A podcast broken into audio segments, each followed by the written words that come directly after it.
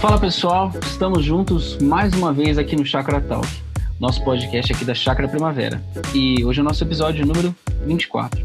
E aqui é o João Vinícius, estou à distância com o Ricardo Agreste. Tudo bem, Ricardo? Tudo jóia, João. Como é que você está? Tudo bem também.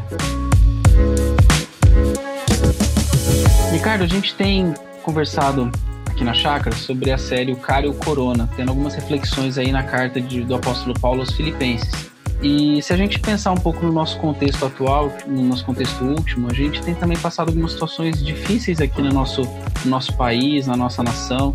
Então, se não bastasse a questão de saúde e toda essa crise que a pandemia do Covid-19 tem gerado, a gente agora é, é lançado numa crise política, numa instabilidade nas instituições. Tudo isso gera muita ansiedade para o nosso coração. Como que a gente pode se posicionar no meio de tudo isso? E o que, que talvez Paulo nos oferece para esse, esse contexto também? Bom, João, como eu, eu destaquei na nossa última reflexão, é, há cerca de 40, 45 dias atrás, eu dizia à nossa comunidade que a Covid-19 ela marcava uma primeira onda que ia gerar muito estrago, muita dor, muito sofrimento na nossa sociedade, mas que não em sequência, mas talvez se sobrepondo, uma segunda onda seria a onda a, da economia, a crise gerada por essa pandemia, pelo isolamento, o impacto disso é, no mundo dos negócios, no comércio, é, intensificando o desemprego, gerando também muitas dificuldades. E eu colocava na ocasião que eu temia que no contexto brasileiro essas duas ondas gerasse ainda uma terceira onda que iria se sobrepor, que é a onda a política da desestabilização é, do nosso governo, aí de toda a situação caótica que hoje nós estamos vivendo, de desencontros e que faz com que ah, tão somente o povo brasileiro, que já tem tantas fontes de sofrimento, tenha mais uma. Eu creio que esse é um momento muito delicado, aonde eu, como é, ser humano, é, fico também muito dividido, como a maioria dos nossos ouvintes. Por um lado, eu queria que tudo isso acabasse logo, que eu pudesse voltar a assumir os meus compromissos com regularidade, é, falar para um auditório é, com pessoas da minha comunidade, é, viajar, falar em conferências, voltar a abraçar os meus netos, visitá-los. Então, eu como ser humano, eu, eu gostaria muito que tudo isso acabasse logo. Por outro lado, eu tenho muito medo de que nós estejamos caminhando para uma flexibilização é, num momento ainda não apropriado. E essa flexibilização está sendo é, gerada não por passos concretos dos, nosso, do nosso, dos nossos governantes, como a testagem da população, como é, lugares é, nas UTIs dos hospitais, a queda nos índices de contaminação, mas talvez essa flexibilização está sendo gerada meramente por uma pressão é, de pessoas que não medem as consequências. Então, eu tenho muito receio de essas ondas geradas pela é, Covid-19, a, a economia e a política no nosso país ainda prolongarem o nosso sofrimento por algum tempo. E como você disse, tudo isso gera muita ansiedade e a questão é como lidar é, com esse momento de tanta incerteza, de tanta insegurança e, consequentemente, tanta ansiedade no coração. É que a ansiedade faz com que a gente tome decisões ruins, né? Normalmente, quando a gente está com o coração ansioso, a gente acaba querendo tomar uma decisão impensada ou uma decisão com pouca reflexão só para resolver supostamente um problema e a gente acaba vendo depois que a gente piora o problema que existia antes, né? É, como que você acha que o, os conselhos que Paulo dá para aqueles que estão em Filipos na sua carta, é, vem ao encontro para trazer ao nosso coração mais calma e também mais discernimento. É, um dos temas principais dessa carta que Paulo escreve quando ele está no isolamento, na prisão, é a alegria. Né? E é surpreendente, é, Paulo é preso, acorrentado a, a um guarda é, romano, 24 horas por dia, é, nos falando de alegria. Mas eu, e ele diz: Eu aprendi a viver ah, feliz, contente em toda e qualquer situação. Tanto sei a estar abastado, como sei passar necessidade. E esse é um, um, um recado tremendo para nós nos dias atuais, porque nós precisamos aprender dessa felicidade que parece tomar conta do coração e da mente do apóstolo Paulo. E para mim, essa felicidade da qual Paulo trata nessa carta como tema central, ela é derivada de uma disposição de mente e de coração, uma disposição interior. Eu costumo ilustrar isso sempre fazendo menção de algumas pessoas muito queridas que inclusive já faleceram, mas que eu sempre adorei poder gastar algum tempo e conversar com elas, ouvir da experiência delas, como o reverendo Elben César, como o reverendo Antônio Elias.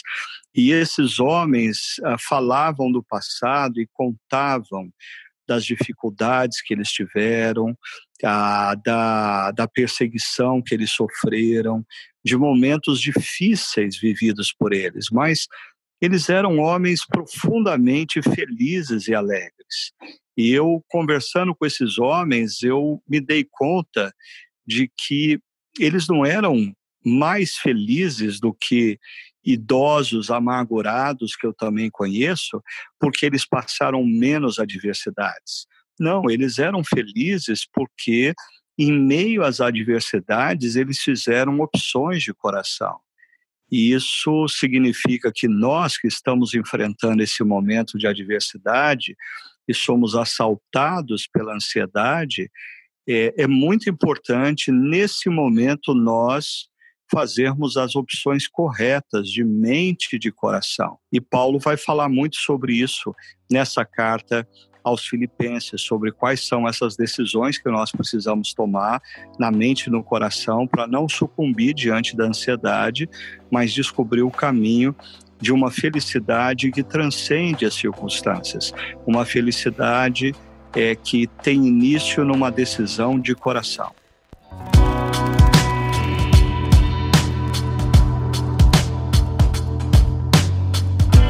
Ricardo, aproveitando um pouco que você trouxe esse contexto aí do, de Paulo, por que, que você acha que essa questão de mente e do coração é tão importante para Paulo e para o pensamento bíblico? Assim, o que, que existe na mente e no coração que para os autores bíblicos se torna tão importante eles olharem e considerarem isso em vários momentos, falar assim, opa, resgata isso na sua vida, para um pouco, considera as coisas que estão aí dentro é, é, é um chamado até para introspecção, assim, né? Como que a gente pode ler isso aí? Interessante você levantar isso, João, porque eu diria que a maioria das pessoas aqui vive nesse contexto da cultura ocidental altamente influenciada é, por um pensamento positivista, é quando lê na Bíblia mente e coração, logo imagina essa dicotomia entre racional e emocional e que a Bíblia, que, que, a, que Deus precisa controlar o nosso racional, a nossa mente, o nosso emocional, o nosso coração.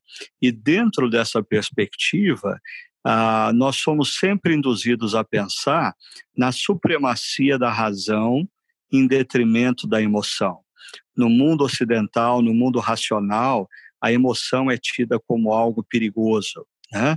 Eu costumo brincar que na minha infância eu uh, assistia demais o Star Trek Jornada nas Estrelas e um dos personagens é, do Jornada nas Estrelas é um ícone da modernidade do positivismo que era o Spock.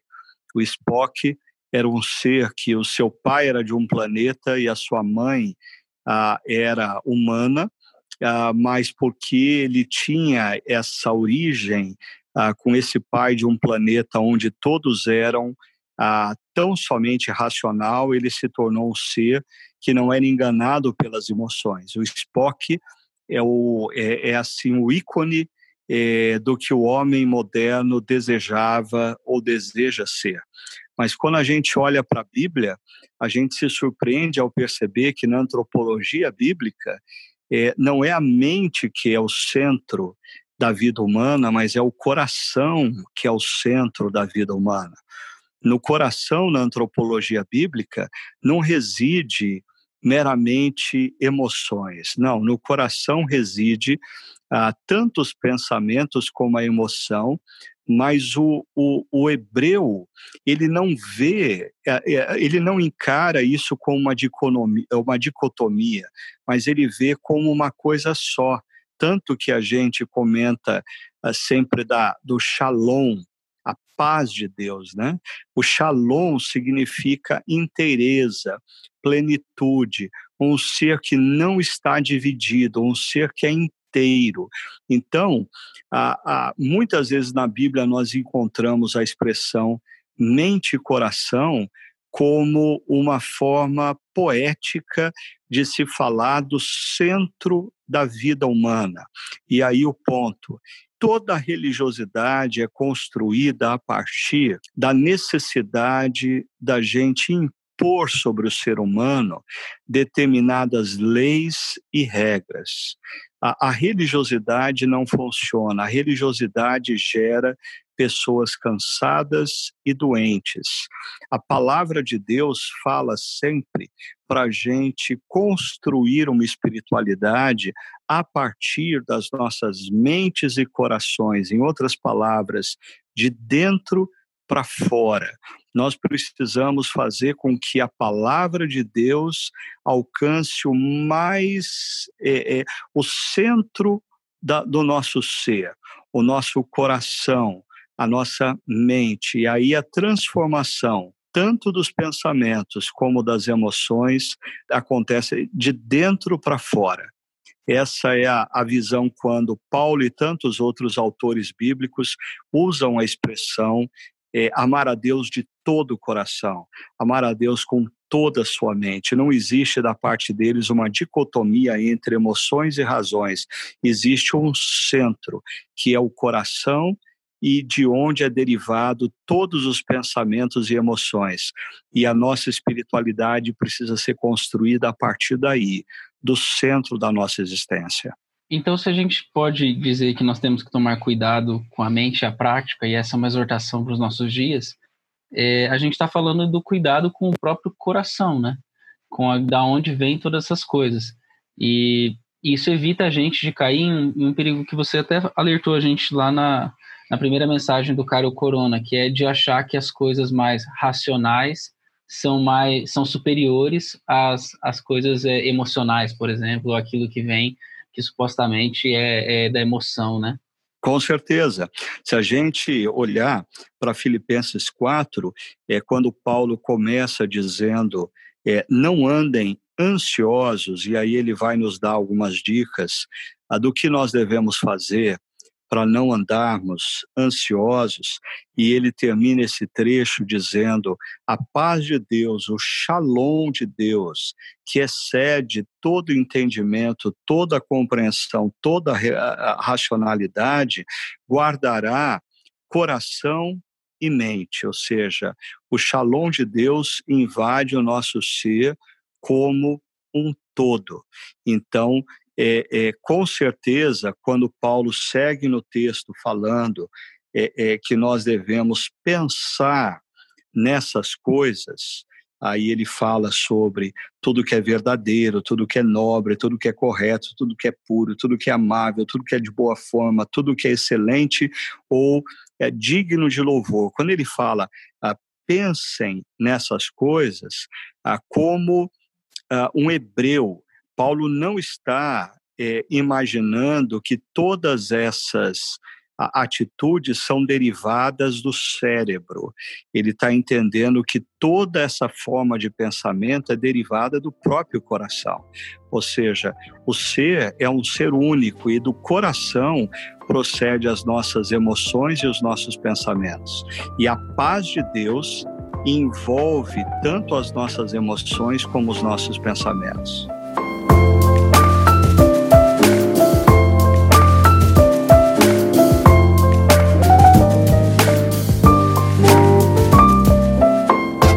E sobre isso, sobre a, a paz de Deus, Paulo coloca que é, a gente deve apresentar as nossas ansiedades em oração e súplicas.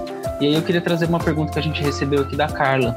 Uma pergunta bem interessante. Ela diz assim: se Deus já conhece todas as palavras do nosso coração e já sabe o que irá acontecer e o que será feito por Ele, qual a real importância de colocarmos para fora em oração e em palavras o que nós sentimos? Deus vai mudar suas atitudes por conta das nossas orações? Bom, a Carla, ela está fazendo uma pergunta que vai me colocar certamente em dificuldade com algumas pessoas. Mas vamos lá. Eu acho que existem duas coisas que nós podemos ponderar nessa questão levantada pela Carla. A primeira delas é o pensamento clássico que responde dizendo assim: que quando eu oro, não é Deus quem muda, mas eu quem mudo. Né? E quem uh, pensa assim sempre trabalha com a possibilidade de que o nosso diálogo com Deus é um diálogo não no sentido de convencer a Deus a fazer o que a gente quer, mas é um diálogo que, na medida em que a gente estabelece, gradativamente a vontade de Deus vai conformando o nosso coração, vai conformando as nossas emoções, vai conformando os nossos pensamentos. Então, a oração ela é um instrumento ah, para é, mudar o meu coração e não necessariamente a vontade de Deus. Ah, eu acho que existe verdade nisso e nós precisamos é, considerar isso, que a entrar na presença de Deus e, e nos colocarmos diante dele, uh, não necessariamente é um ato que nós fazemos para mudar a Deus, mas para sermos transformados por Ele. Eu dei o exemplo na nossa última reflexão, como o salmista no Salmo 13, ele entra na presença de Deus, discutindo com Deus, até quando, Senhor? Até quando, Senhor? Até quando, Senhor? E na medida em que ele se expõe na presença de Deus, alguma coisa muito estranha acontece, porque gradativamente ele muda o discurso dele a ponto dele terminar o discurso dizendo que ele confia plenamente em Deus. O mesmo acontece ah, com Jeremias, o profeta, é, em Lamentações de Jeremias, capítulo 3, ele está é, é, indignado, ele está lamentando e de repente ele começa a trazer à memória dele quem Deus é e o que Deus fez no passado. E ele termina aquele momento, se a gente pode dizer assim, de oração, transformado. Mas quem foi transformado não foi Deus, foi ele. Agora, deixa eu entrar num território altamente escorregadio, por isso eu vou com muito cuidado a partir de agora. É, na primeira reflexão do o cara e o corona, ah, eu até fiz menção acerca daqueles que olham o sofrimento como alvo, como fruto do decreto de Deus, e é uma visão fatalista da vida, né? Então, eu dei como exemplo, por exemplo, os personagens daquele, daquela série Vikings. Aí também os grandes guerreiros gregos, eles estão tomados por esse fatalismo. Quando os deuses decidem que eles vão morrer ou que eles vão perder uma batalha, não há o que fazer a não ser é, batalhar heroicamente, mas os deuses já determinaram, é um decreto e eu fiz menção de que ah, ah, ah, em muitos casos, às vezes, alguns calvinistas, e eu me considero um calvinista, mas não um fatalista, e alguns calvinistas confundem o calvinismo com fatalismo.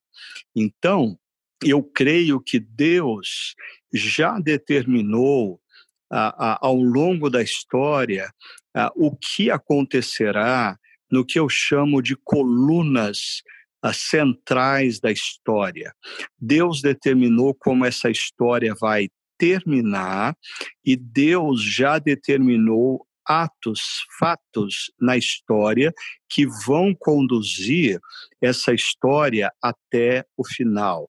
No entanto, existem detalhes, existem nuances dessa história que Deus nos convida para participar, ah, com atitudes, com oração, ah, e são elementos dessa história que podem sim mudar a partir das nossas atitudes, a partir das nossas palavras e a partir das nossas orações. Ah, então, eu costumo comparar isso como ah, uma casa. Uma casa, ela é construída com alicerces sólidos, ah, colunas, mas as paredes internas elas muitas vezes são variáveis. Você pode até tirar uma determinada parede e colocá-la num outro lugar sem comprometer a estrutura da casa. Eu acho que assim também é a história macro. Deus está conduzindo a história para aquele momento final retratado em Apocalipse uh, 21 e 22. E nessa condução, existem intervenções, existem momentos claros ah, que Deus estabeleceu para conduzir essa história até esse lugar. Agora, existem ah, ah, situações na microhistória das nossas vidas que eu diria nós não somos robôs porque se eu ah, passo a crer que absolutamente tudo foi determinado por Deus, até as minhas atitudes e opções, a gente vai incorrer ah, no equívoco teológico de culpar Deus pelo meu próprio pecado, porque eh, ele já predeterminou todas as minhas atitudes, inclusive as erradas. Não. Ah, existe uma dimensão nessa caminhada que pertence à minha responsabilidade. E nesse aspecto, eu acho que nós somos convidados para entrar na presença de Deus ah, e ora, a oração nos convence ah, do que Deus deseja para as nossas vidas e nos formata ah, no seu caminho. Mas eu acho que existem momentos, sim, que Deus quer que a gente participe do que ele quer fazer nas nossas vidas, como quando Jesus se aproxima daquele cego e diz: O que, que você quer que eu te faça? E a expressão daquele cego é: Eu quero que o Senhor me cure. Ah, quando Jesus o cura, ele não tem dúvida alguma ah, de quem fez isso, porque ele clamou a Jesus, o filho de Davi, que fizesse essa obra maravilhosa na sua vida. Então, eu acho que a oração tem essas duas dimensões. Ora, a oração é, nos expõe à vontade de Deus e formata nossa mente e o coração para compreender que a vontade de Deus é boa, perfeita e agradável. Ora, Deus nos convida a orarmos, intercedermos e participarmos do que ele vai fazer na história. E ele quer que nós o busquemos e, e peçamos a ele por essa intervenção. Eu sei que esse é um terreno que dá muita discussão, João, mas é, é mais ou menos como uh, eu organizo a minha mente quando o assunto e a temática é oração. É, e eu acho que, além do que você colocou, uma dimensão também que está tá no texto aqui é que a oração é uma dinâmica de relacionamento com Deus, né? E à medida que a gente apresenta as nossas questões, nossas ansiedades a Deus, ele se relaciona conosco e, nos, e o, a relação de Deus com a gente e nossa com ele é, vai fazer com que a gente consiga entender essa paz, né? Ou tenha essa paz no coração, mesmo em momentos é, atribulados e, e, cheios de conflito, né? Então, há uma dimensão de relacionamento da oração, mais do que essa questão mais pragmática. Às vezes a gente trata Deus como se fosse um gênio da lâmpada, né? Eu vou trazer os pedidos, ele vai atender, e a gente perde que a oração é um momento onde a gente conversa, se relaciona e, e consegue abrir o coração como salmista, né? Faz ser, ser sincero com Deus e ganhar, né? E receber a paz dele, né? É verdade, João. Eu acho que é, é, mais ou menos o que acontece com os discípulos no caminho de Emaús. Quando Jesus se aproxima, eles estão em crise, eles estão tomados pelo impacto de tudo o que aconteceu. mas Jesus os instiga a falar. Jesus os instiga a abrirem o coração. E à medida em que eles falam, Jesus vai trazendo à memória deles princípios, valores da história bíblica. E quando aquele diálogo termina, quem foi transformado não foi Jesus, foram os discípulos. E eu acho que a oração tem esse poder, mas você lembrou muito bem. Eu acho que a oração ela se tornou no nosso mundo capitalista ocidental uma espécie de ferramenta é para a gente ter o que a gente quer diante de Deus. Da mesma maneira como eu entro num caixa eletrônico, passo o meu cartão e coloco a minha senha e, e digo quanto eu quero de dinheiro, pessoas passaram a lidar com a oração dessa maneira pragmática. E você tem toda a razão. O produto maior da oração não é se o meu pedido vai ser atendido ou não, mas é a obra que Deus vai fazer na minha vida, no meu coração, enquanto eu dialogo com Ele acerca desse pedido, enquanto eu exponho o meu coração, exponho as minhas angústias, exponho a minha preocupação. E isso muitas vezes não é um processo de um dia, esse é um processo de dias, semanas, meses.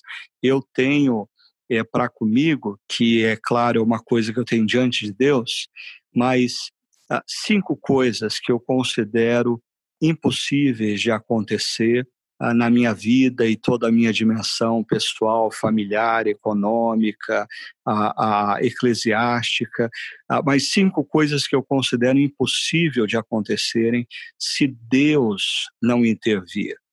E eu tenho a prática de sempre nos meus momentos de oração é expor para Deus essas cinco coisas e dizer: Deus, se o Senhor não fizer uma obra, eu, eu, eu não vou conseguir ver isso acontecendo e eu coloco isso diante do Senhor.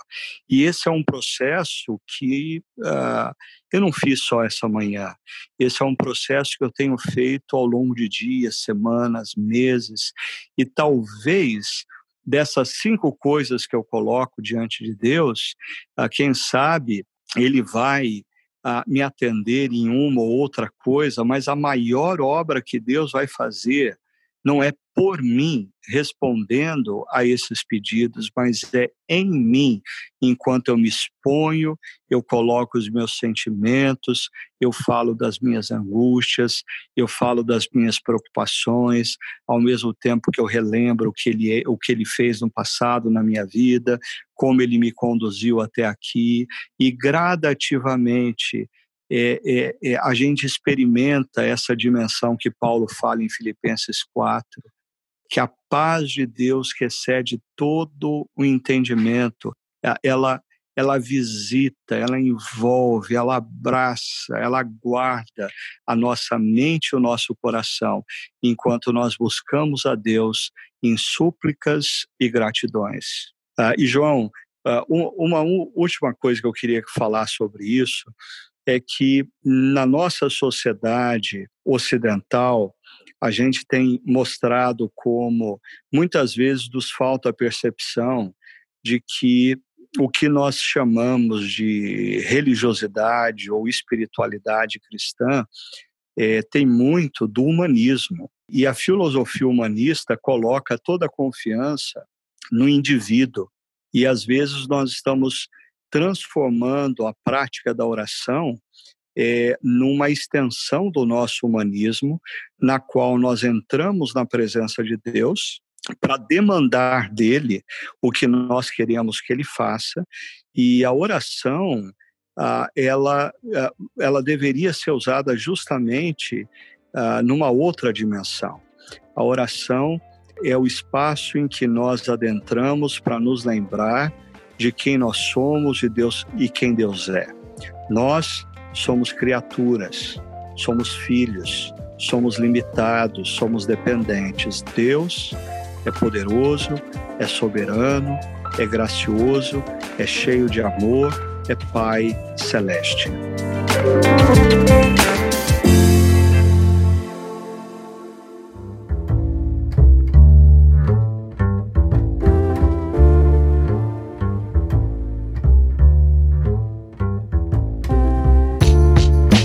Ricardo, é, na reflexão sobre o cuidado com a mente e a prática, você falou sobre a gente aproveitar esse tempo para resgatar algumas práticas antigas que existem na história da igreja é, há bastante tempo já. Você falou sobre confissão de pecados, você falou sobre a devoção e como que você acha que a gente pode é, olhar para essas práticas e reproduzir aqui hoje, nesse momento, de uma forma que isso é, traga ao nosso coração mais relacionamento com Deus, mais proximidade do que Deus está fazendo agora, é, que essa paz que excede todo entendimento venha ao nosso encontro também.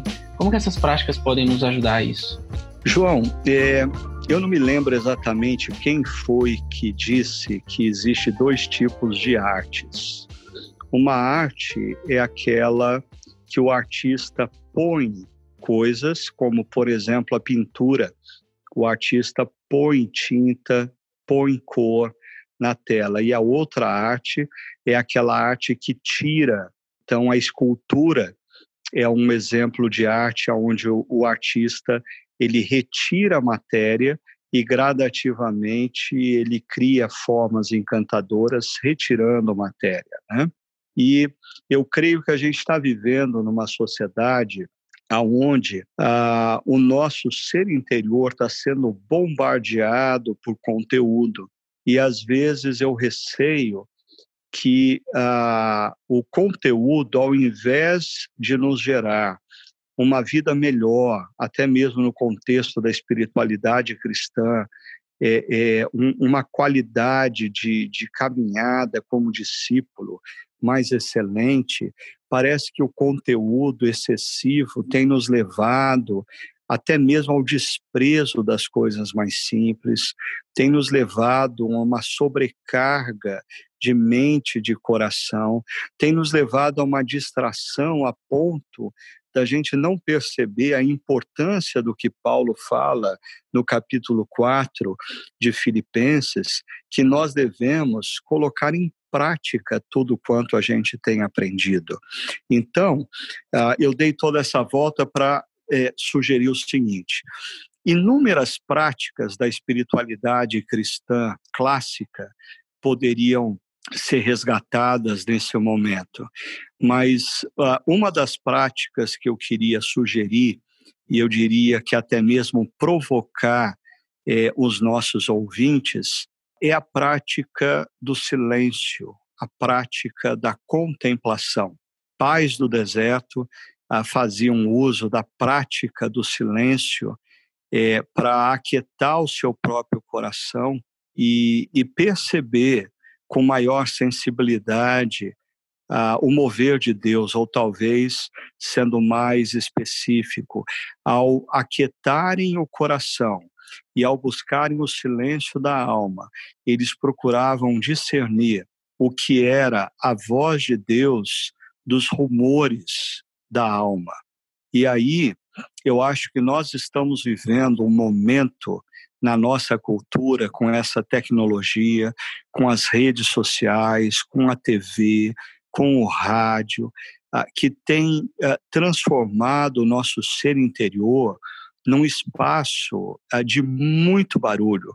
São muitas vozes. A gente passa o tempo todo ouvindo vozes e recebendo informações, e não há como um ser humano normal absorver tudo quanto a, a nossa geração tem disponível nesse exato momento. Eu comentava com vocês antes da gente começar, é uma coisa que é doida de se pensar, mas ah, gerações e gerações de cristãos por muitos séculos ah, se mantiveram fiéis a Deus, ouvindo tão e única, uh, unicamente uma pregação por semana aos domingos de manhã, porque a maioria deles não sabia nem ler nem escrever, e o momento uh, que eles encontravam com a palavra de Deus era um momento em que eles ouviam uma exposição do seu líder religioso, quer seja o pastor ou o padre, é, falando da exposição das Escrituras. Mas eu acho que esse é um momento aonde existe tão pouca demanda da atenção das pessoas, não existe TV, não existe rádio, não existem redes sociais, não existe celular, não existe smartphone, que a, a voz a daquele líder espiritual que expõe as escrituras, bem possivelmente ecoava na mente e no coração das pessoas por dia. Hoje, nós não nos lembramos do que nós lemos e do que nós meditamos hoje pela manhã. Então, tudo isso eu estou dizendo ah, porque eu acho que ah, uma das práticas espirituais mais importantes de nós resgatarmos nesse exato contexto histórico é a prática do silêncio e da contemplação. Ah, eu diria que é uma prática altamente difícil, no nosso contexto, porque quando você tentar ficar em silêncio, você vai perceber que existe uma escola de samba dentro de você, inúmeras coisas vão tentar te convencer a não ficar em silêncio, mas é, descobrir a capacidade de aquietar a alma, como diz o, o salmista, né? que convida a própria alma a se aquietar na presença de Deus eu acho que é fundamental nos dias de hoje para a gente começar a discernir o que é sabedoria, do que é esperteza, do que é efetivamente voz de Deus e o que é voz de almas inquietas, agitadas, precipitadas em falar. Nós estamos precisando é, de um pouco de silêncio e de contemplação para salvarmos a nossa própria alma de ser enganada pelos ruídos do nosso coração e ruídos do coração dos outros. É, e acho que você coloca muito bem uma, uma prática que a gente pode ter já para alcançar esse silêncio, que é a gente diminuir a nossa frequência em redes sociais. É, e agora que, que esse caos político, social, toda essa instabilidade vem à tona, as redes sociais têm o poder de inflacionar tudo de uma forma que a gente, ao, ao acompanhar tudo, a gente se sente mal, né? A gente não consegue olhar para a gente, a gente olha tudo com muito pessimismo. E, e, realmente a prática do silêncio, uma forma moderna, ela seria se desligar um pouco dessas coisas, a gente é, abrir mão de querer saber tudo que acontece. É, um exemplo, a gente aqui em casa tem conversado algumas coisas sobre isso, inclusive influenciados pelo podcast da Luísa, a Ellen tem, tem acompanhado algumas coisas aqui, eu acompanho de tabela com ela e a gente conversa.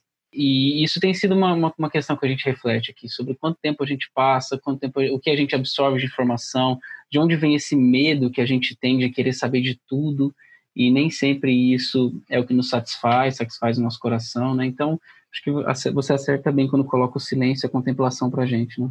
É, e eu sempre gosto de, de lembrar para pessoas é, como você, a Ellen, a minha própria filha Luísa, que pertence a uma geração que não teve o prazer de conviver e ouvir algumas pessoas como o Robson Cavalcante, e uma das coisas que o Robson já dizia na década de 90, ele dizia assim que a geração, que seria a minha geração, né, recebia tanta informação, tanta informação, e ele estava pensando nos telejornais ou em rádios que davam notícia 24 horas por dia. E ele dizia: essa é uma geração que sabe tudo o que aconteceu nas últimas 24 horas, mas não tem a menor consciência do que isso significa à luz dos últimos 24 anos. E eu fico, fico pensando se o Robson tivesse vivido para ver o que nós estamos vendo nos dias de hoje, né? Eu diria até que essa é uma geração que sabe tudo o que aconteceu nos últimos 24 minutos, uh, mas não tem a consciência do que eles significam ao longo dos últimos 24 anos de história. Então, quando nós nos deixamos consumir pelas demandas do presente, a gente perde conexão com o, o sentido maior da história. Esses dias de isolamento proliferaram-se as lives, né? E se eu é, aceitasse ah, o convite de todo mundo que me pede para fazer live, eu hoje estaria fazendo todo dia live, talvez três, quatro lives por dia. E eu sei que alguns jovens ficam até chateados quando eu digo: não, desculpa, eu não posso fazer, mas eu tentei explicar para um a minha posição, dizendo: profundidade é uma coisa que não está na superfície. É, assim, tesouros, eles estão, via de regra, na terra, você precisa ter tempo para cavar. Não dá, você não tem tesouros na superfície. E eu diria que a gente não é capaz de produzir tanta coisa como talvez a nossa geração esteja se propondo a produzir. É, é, é importante você ter um intervalo na sua mente, no seu coração, para reflexão, um intervalo para você olhar o mundo em silêncio e perceber o mover de Deus, parar, aquietar sua alma e discernir os rumores da alma e a voz de Deus. Então, eu diria que o ritmo das redes sociais é, é um ritmo desumano, é um ritmo que nos rouba a percepção, eu diria inclusive, de degustar dos relacionamentos. Então a gente precisa sim é, tomar muito cuidado. Eu não estou dizendo que nós não devemos estar nas redes sociais, mas eu acho que elas ah, estão debaixo do princípio que o apóstolo Paulo coloca, que nós não devemos nos deixar dominar por absolutamente nada, inclusive as redes sociais.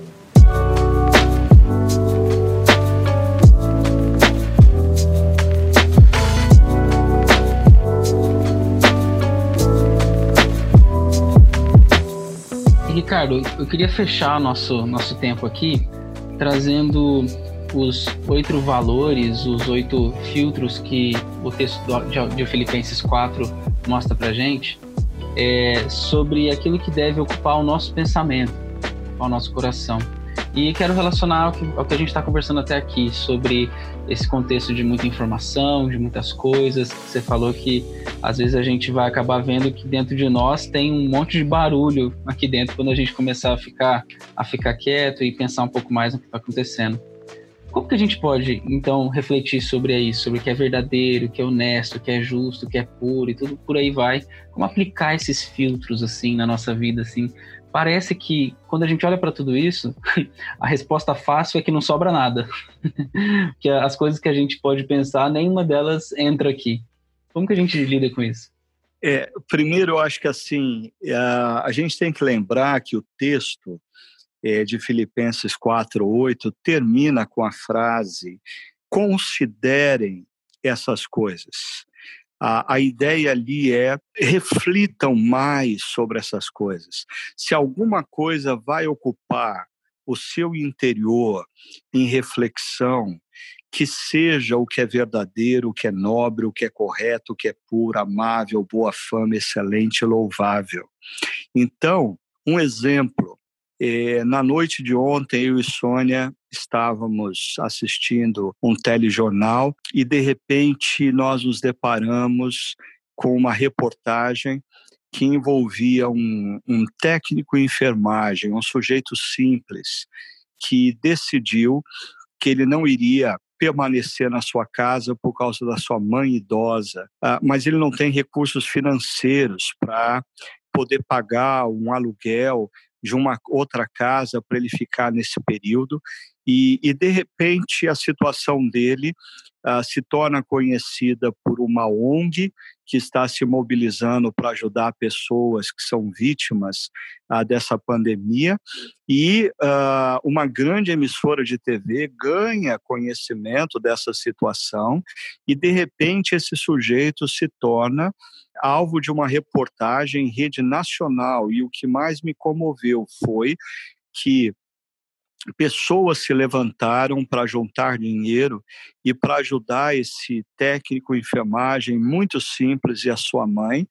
Ah, e ele ah, teve um excedente nessa ajuda. Ele, ele recebeu mais dinheiro do que ele precisava para manter uma outra casa alugada e aí um hotel disponibilizou um quarto para ele ficar e esse indivíduo ele ele pegou o excedente e passou a ajudar uma casa de idosos que estava passando necessidades. É, quando eu vi e ouvi aquela reportagem, ah, eu, eu falei para a Sônia: olha aí uma coisa louvável. Se existe alguma coisa que deve ocupar a nossa mente, a nossa reflexão, a nossa consideração, são atos como esse. Como esse. Ah, então, ah, eu diria, nós estamos cercados por pelo, pelo mais, pelos mais variados tipos de manifestações culturais, informações. Muitas vezes nós é, não podemos nem mesmo escolher o que nós vamos ter diante de nós, dos nossos olhos, ou vai vamos receber através dos nossos ouvidos, mas a, proposta de Paulo é o que nós devemos considerar o que nós devemos gastar tempo pensando, lembrando, interiorizando. E aí ele diz: nós precisamos gastar tempo interiorizando, pensando, considerando nas coisas que são boas, nas coisas que são corretas, nas coisas que são louváveis. E existem coisas louváveis acontecendo, existem coisas boas emergindo, existem coisas, palavras, reflexões altamente verdadeiras, e a gente precisa ter a coragem de abrir mão do que é pop, abrir mão do que está todo mundo curtindo, apesar de não ser nobre, e a gente cultivar no nosso interior, assim, quase que nutrir no nosso interior a valorização por essas coisas que são louváveis, excelentes. E aí eu, na última reflexão, até disse: existem manifestações culturais que fazem bem para a mente e para o coração, que são louváveis, a gente tem que considerar nessas manifestações culturais. E, e por fim, quando a gente pega o Salmo 19, a descrição é, das características da palavra de Deus, é surpreendente como inúmeros adjetivos usados ali pelo salmista são idênticos aos adjetivos usados pelo apóstolo Paulo como ah, elementos que nós devemos considerar, interiorizar, valorizar no nosso interior. É, eu acho que quando a gente limpa um pouco o nosso as coisas é, desnecessárias dos nossos feeds, das nossa, do nosso consumo, a gente começa a perceber e abrir os olhos para as coisas simples e que realmente tem valor, né? E que é verdadeiro, que é honesto, que é justo, que é bom. É, eu acho que a gente precisa, é, diante de um mundo que produz a cada 24 horas mais do que foi produzido num século inteiro, alguns dizem que a cada semana é, nós produzimos o equivalente aos últimos 20 séculos. Isso é uma loucura. Então, é, a, a, gente precisa fazer seleções, a gente precisa fazer é, opções. E aí entra, entram essas características do apóstolo Paulo. A gente precisa fazer opções pelas coisas que são verdadeiras, louváveis, amáveis. E aqui uma última dica, João. É, Para mim, um dos grandes desafios do cristão na sua relação com as redes sociais é que a, a lógica predominante nas redes sociais é mais ou menos a seguinte: se você quer bombar nas redes sociais, você precisa ser polêmico, você precisa ser alternativo, você precisa ser fora do padrão, você precisa fazer alguma coisa que choque as pessoas. E aí, muitas vezes, mesmo cristãos, nós seguimos pessoas que fazem isso, dizendo: não, nós precisamos nos manter atentos ao que eles estão fazendo. Eu diria, quando você se deixa ou deixa o seu tempo ser consumido pelo que é polêmico, pelo que é amargo, o que é azedo, o que é impuro, o que não é louvável, você não vai ter tempo e nem eu diria sensibilidade, porque essas coisas parece que tiram a sensibilidade do nosso coração. Então, a gente não consegue perceber no dia a dia, na vida e até mesmo, por que não, nas redes sociais, o que é nobre, o que é amável, o que é correto, o que é de boa fama, o que é excelente. Nós precisamos fazer seleções, porque isso é de extrema importância na nossa caminhada de sanidade emocional e espiritual.